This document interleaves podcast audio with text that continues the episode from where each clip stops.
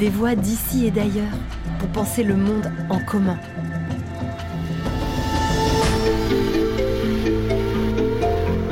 Un podcast original du campus de l'Agence française de développement, réalisé en partenariat avec les Ateliers de la Pensée et Agir pour le Vivant. Comment favoriser la prise en compte de l'intérêt général en Afrique? Pourquoi l'auto-décolonisation est-elle une urgence Comment construire un narratif du futur africain avec les Africains Kako Nubuko a mille vies. Homme politique et économiste togolais, il évoque l'importance de la lutte contre les inégalités en Afrique qui nécessite de faire évoluer aussi bien les élites africaines que les structures de l'économie. L'urgence est de valoriser et écouter les territoires et ceux qui les habitent. Les crises sanitaires ou environnementales sont aussi pour l'Afrique une opportunité d'ouvrir de nouvelles voies. Bonne écoute de ce beau moment. Bonjour Kako, c'est un grand bonheur d'échanger ensemble. Euh, vous avez coutume de mettre euh, la question des inégalités au cœur des défis africains. Pourquoi? La question des inégalités me semble être une, question euh, cruciale qui finalement traverse toutes les sociétés, tous les continents mais en Afrique, cette question a une acuité particulière parce que le taux de pauvreté est très élevé et ce que j'appelle l'économie de la prédation est, très forte. Et donc la question de la répartition des richesses me semble être au cœur des, défis de l'Afrique. Je vais vous donner un exemple. La partie la plus riche de l'Afrique en termes de PIB par tête, c'est l'Afrique australe, qui a 3331 dollars par an, par habitant. Mais c'est la région de l'Afrique où vous avez le plus d'inégalités, parce que ce que nous appelons l'indice d'inégalité de Gini est de 52 contre 41 pour le reste de l'Afrique. Donc, euh, le discours traditionnel autour de l'Afrique concerne essentiellement la croissance économique. Mais le discours sur les inégalités me semble euh, être relativement absent euh, lorsqu'on met en évidence les défis de l'Afrique. Alors pourquoi cette question des inégalités euh, n'est-elle pas plus présente dans le débat public sur l'Afrique? Pour, pour, pour, moi, il y, a, plusieurs éléments qui peuvent expliquer cette absence de, la question des inégalités dans, le débat public.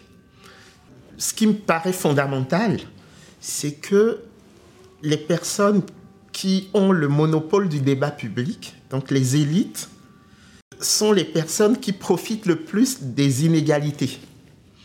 Et donc, euh, il n'y a pas d'incitation particulière pour elle à évoquer ce sujet.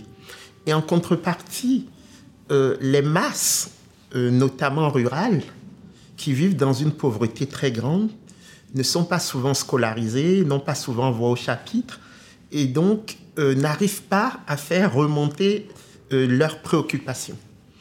Il faut voir qu'en Afrique, la classe moyenne est relativement faible. Et dans le reste du monde, c'est la classe moyenne qui historiquement a porté euh, les débats autour de l'inégalité. Et donc, ça veut dire que nous, les élites africaines, nous avons une double responsabilité, celle d'assumer une croissance euh, forte, pérenne, mais aussi d'assurer la redistribution des richesses, même si à court terme, cela peut sembler euh, en contradiction avec ce qu'on appelle le bien-être individuel. Mais il faut qu'on comprenne qu'il n'y a de développement que collectif et que nous ne pourrons pas être heureux si nous avons 80% de nos populations qui n'arrivent pas à avoir deux repas par jour. Ça, ça me semble vraiment fondamental. Alors, euh, comment euh, faire évoluer les, les élites euh, africaines? Je crois qu'il y a un effet de taille qui, qui me paraît quelque chose de, de, de, de fondamental il y a 50 ans, vous aviez dans certains pays un bachelier ou un licencié ou un docteur. Aujourd'hui, vous avez quand même énormément d'Africains qui ont été formés, bien formés. Donc ça crée déjà un espace de débat afin que puisse se mettre en place ce que j'appelle euh, la recherche de l'intérêt général. Et donc ça, c'est un élément qui va faire diminuer la prédation. Ensuite, via la transformation structurelle des économies africaines, euh, en particulier le fait de ne plus simplement euh, extraire et exporter sans transformation nos matières premières, on va avoir des processus endogènes de redistribution des richesses.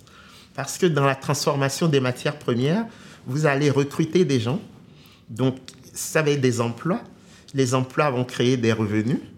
Les revenus vont créer les impôts et les impôts vont permettre aux États d'avoir un espace fiscal plus large et donc plus de capacité à financer les politiques publiques. Donc je crois que le, le process de transformation structurelle des économies africaines euh, sera en phase avec cette lutte contre les inégalités euh, que, j'appelle de tous mes voeux. Est-ce que euh, certaines évolutions vous donnent des raisons d'espérer? Oui, nous sommes dans, dans, un effet un peu, de, un peu clair-obscur. Le côté clair, c'est qu'on voit que dans l'agriculture, il y a de plus en plus d'initiatives pour la transformation. Quand vous allez au Mali, euh, vous avez mal au cœur de voir ces tonnes de mangues qui pourrissent, euh, alors qu'on pourrait en faire des jus. Et je sais qu'il y a énormément de jeunes qui créent de, de l'agro-industrie, même si tout le process de normalisation n'est pas encore stabilisé, on voit qu'il y a cette volonté de valoriser les produits locaux.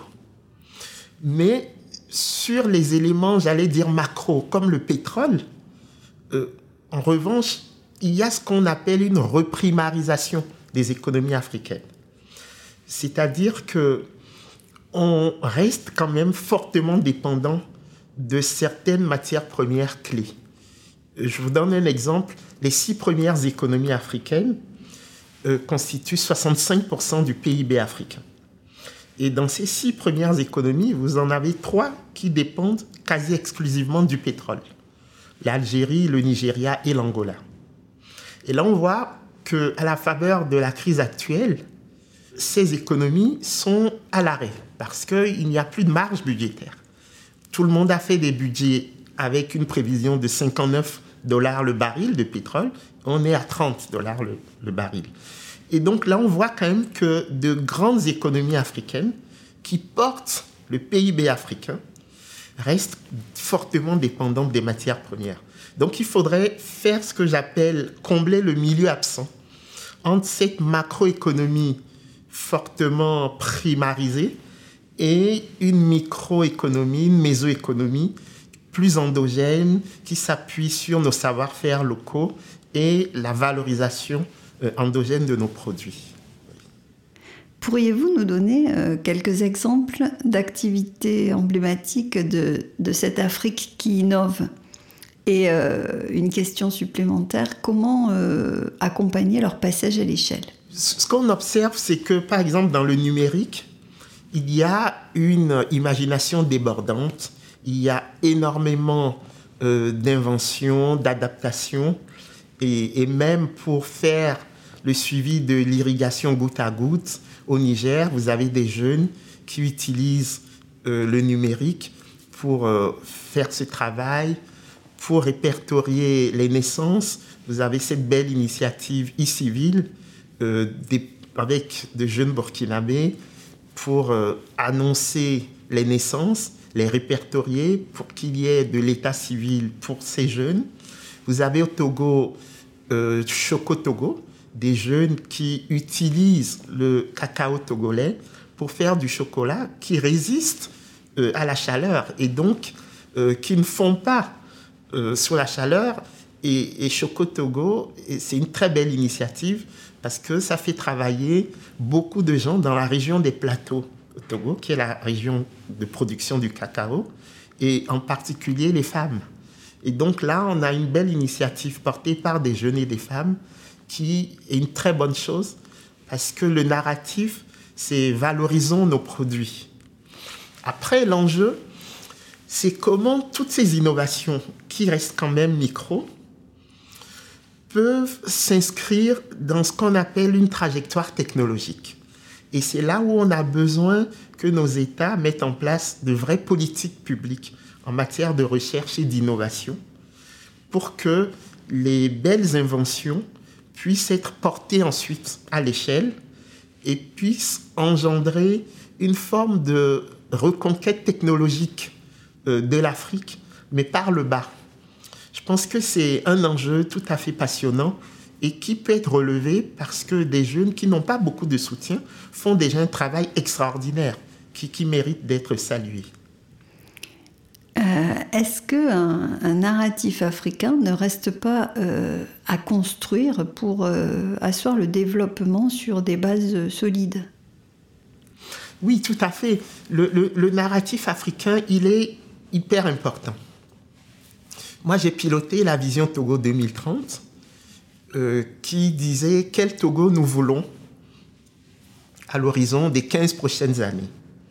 Et, c'est vrai que ce fut un exercice passionnant parce qu'on a constaté que chacun porte, quand je dis chacun, c'est chaque village, chaque chef de village, chaque citoyen, euh, chaque femme du grand marché de Lomé ou de Dapaon au Nord Togo, porte euh, pour lui, pour elle, pour ses enfants, pour la nation, une vision.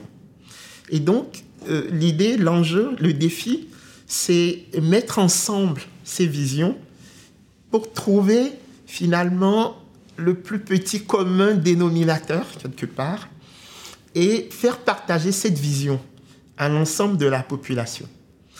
Je crois que c'est fondamental, parce qu'à l'heure actuelle, il y a une vision pour l'Afrique, portée par l'Union africaine.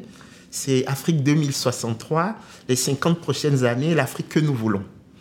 C'est un très bon début, mais c'est encore trop désincarné c'est des élites qui se sont réunies pour travailler.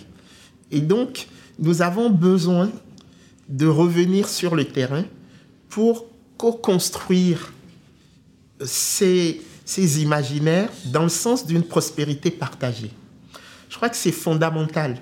Et c'est pour ça que nous, les élites euh, mondialisées, qui avons été formées pour l'essentiel dans les universités occidentales, nous avons euh, ce travail à faire, ce travail de, d'autodécolonisation qui devrait euh, se faire en même temps que la promotion de l'idée de la recherche de l'intérêt général.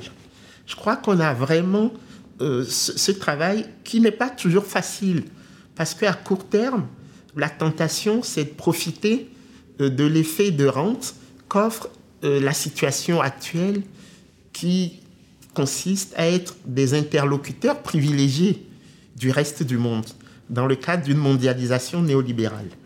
Mais je crois que nous devons, pour les générations actuelles et futures, faire ce travail euh, de reconquête de notre histoire, pas dans un esprit de, de revanche, mais dans un esprit justement d'asseoir le process de développement sur des bases solides. Et je crois que c'est quelque chose de, passionnant et c'est tout un programme finalement euh, de recherche et même de vie, si je puis m'exprimer ainsi. Est-ce que vos réflexions sur la monnaie euh, s'inscrivent dans ce processus de reconquête par l'Afrique de son histoire? Oui, ma réflexion sur la monnaie s'inscrit vraiment dans le cadre de la reconquête de, l'histoire. Elle s'inscrit aussi dans, un débat théorique euh, mondial qui reste inachevé. Et du coup, ça me conduit en fait à deux mouvements qui se rejoignent. Le premier mouvement, c'est la conception du fait monétaire. Est-ce que la monnaie est une institution ou est-ce que la monnaie est une marchandise? Et donc, ça, c'est vraiment le débat qui traverse euh, le monde occidental depuis des siècles, euh, avec la banking school et la currency school. Et dans l'idée qui est la mienne, que je partage d'une monnaie comme institution, c'est-à-dire le produit d'interaction et donc de rapport de force, le nom de la monnaie renvoie justement à quelque chose de symbolique, à l'unité de compte, qui est, me semble-t-il, la première fonction de la monnaie. Alors, dans la conception de la monnaie comme marchandise, c'est le rôle d'intermédiaire des échanges qui est valorisé. Et dans ce cadre, le nom de la monnaie n'est pas quelque chose d'important. Après, vous avez un second débat tout aussi intéressant, c'est de savoir si la monnaie est neutre ou si elle est non neutre. Si on estime qu'elle est neutre, elle n'a pas d'impact sur l'activité économique réelle. Mais si on estime qu'elle n'est pas neutre, ça veut dire que la politique monétaire va jouer sur les variables réelles. Et de ce qu'on vient de dire, je crois qu'il y a un enjeu important. C'est le financement de ces TPE, de ces PME, pour qu'elles euh, puissent euh, réaliser ce rêve de transformation. Je crois que ce financement est hyper important. Au-delà des débats autour euh, du nom de la monnaie, là, la fonction de financement des économies me semble tout à fait important. Après, quand je ramène euh, encore plus aux spécificités africaines, je crois que la question monétaire renvoie à la définition d'un nouveau contrat social euh, entre la France et l'Afrique. Et je fais partie de ceux qui pensent que par la monnaie, nous pouvons justement transcender euh, des oripeaux de la colonisation et construire un avenir partagé. C'est pour ça, je crois, qu'au-delà même du débat autour du franc CFA et autres, la réflexion monétaire est une réflexion positive pour notre humanité, parce que la monnaie est un fait social total. Est-ce que la crise du Covid ou euh, la crise climatique euh, constituent aussi des opportunités en Afrique pour euh, construire un autre développement? Donne-t-elle euh, des raisons d'être optimiste Oui, vous savez, moi je suis très optimiste. C'est pour ça d'ailleurs qu'avec quelques amis, collègues, dès le début de la crise, euh, nous avons souhaité lancer un appel qu'on appelait l'appel des intellectuels africains, mais il y avait aussi des, artistes, hein, des, des, acteurs de cinéma. En fait, il n'y avait pas que des chercheurs. Et nous avons intitulé l'appel pour en sortir plus fort ensemble. Et donc, avec mes amis, Felwin Sarr, Achille Mbembe, Martial Zebelinga, Nadia Yala Kizukidi, euh, Madougou, j'en oublie certainement. Et, l'idée, c'était ça, c'est de dire, nous devons nous servir de l'opportunité de la crise pour construire l'Afrique d'après.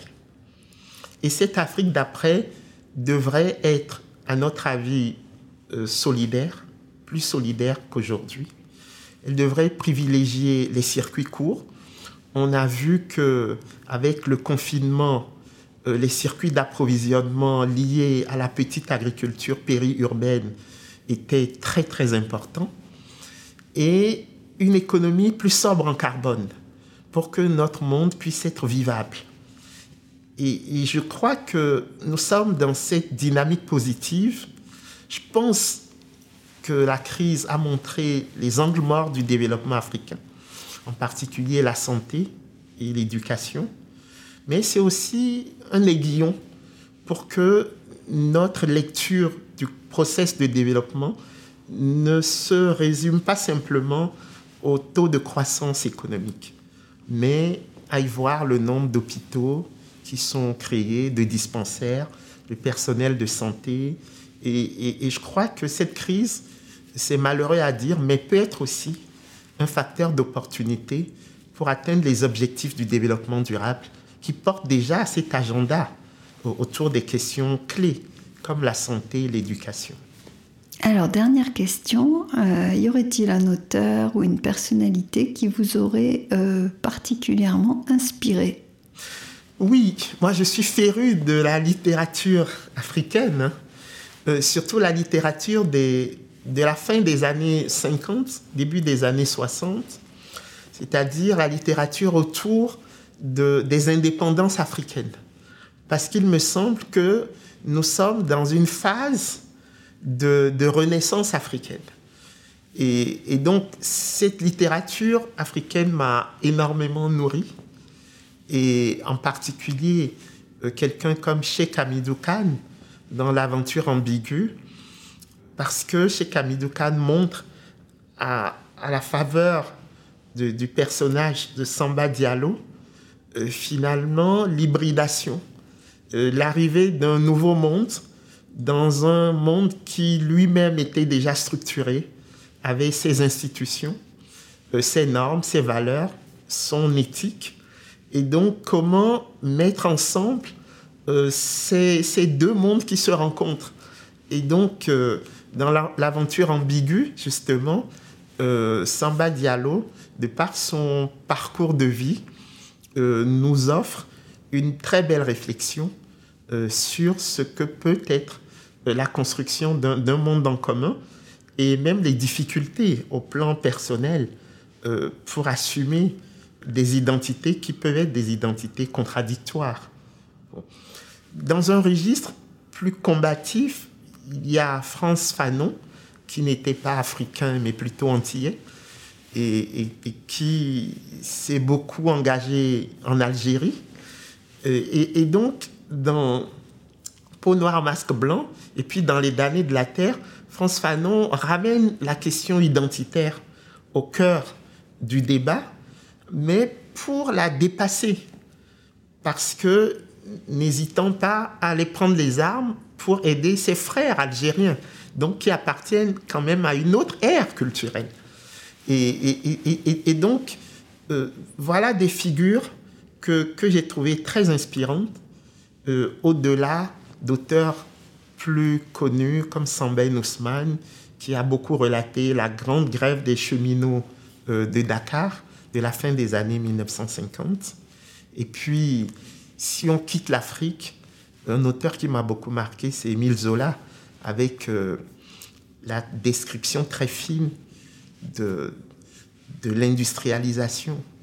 Et, quand on lit Germinal, on se rend compte aussi du, progrès qui a été fait en, un siècle en Occident pour euh, les, droits sociaux, pour que l'industrialisation ne soit pas synonyme de, de, prédation ou de déni des droits humains élémentaires. Et, et, donc, je pense que ce sont des, ce sont des, des lectures qui m'ont formé. Et puis, mon coup de cœur, c'est Camus. Euh, Camus qui finalement dit il faut trouver un sens au, au non-sens de la vie et donc toute cette littérature et cette philosophie de l'absurde qui, qui, me semble euh, avoir un écho particulier aujourd'hui. Quand, quand, quand, on relit Camus avec tout ce qui se passe aujourd'hui, on voit que peut-être que c'est un peu le mythe de l'éternel retour, mais avec chaque fois des innovations et, et des adaptations. Quel sens euh, Kako Nobuko donne-t-il à sa vie? Euh, J'aime bien l'idée du process. Je, je, crois que ce qui est important, c'est ce qui se construit et se co-construit. Après, les générations futures auront le temps de, faire le procès de, notre génération. Mais, je crois que l'idée, c'est toujours euh, mettre en avant la recherche de l'intérêt général et, d'assumer une fraternité qui dépasse les identités, les continents, euh, le genre. Et je crois que c'est quelque chose qui, qui, est au cœur de mon engagement euh, sociétal.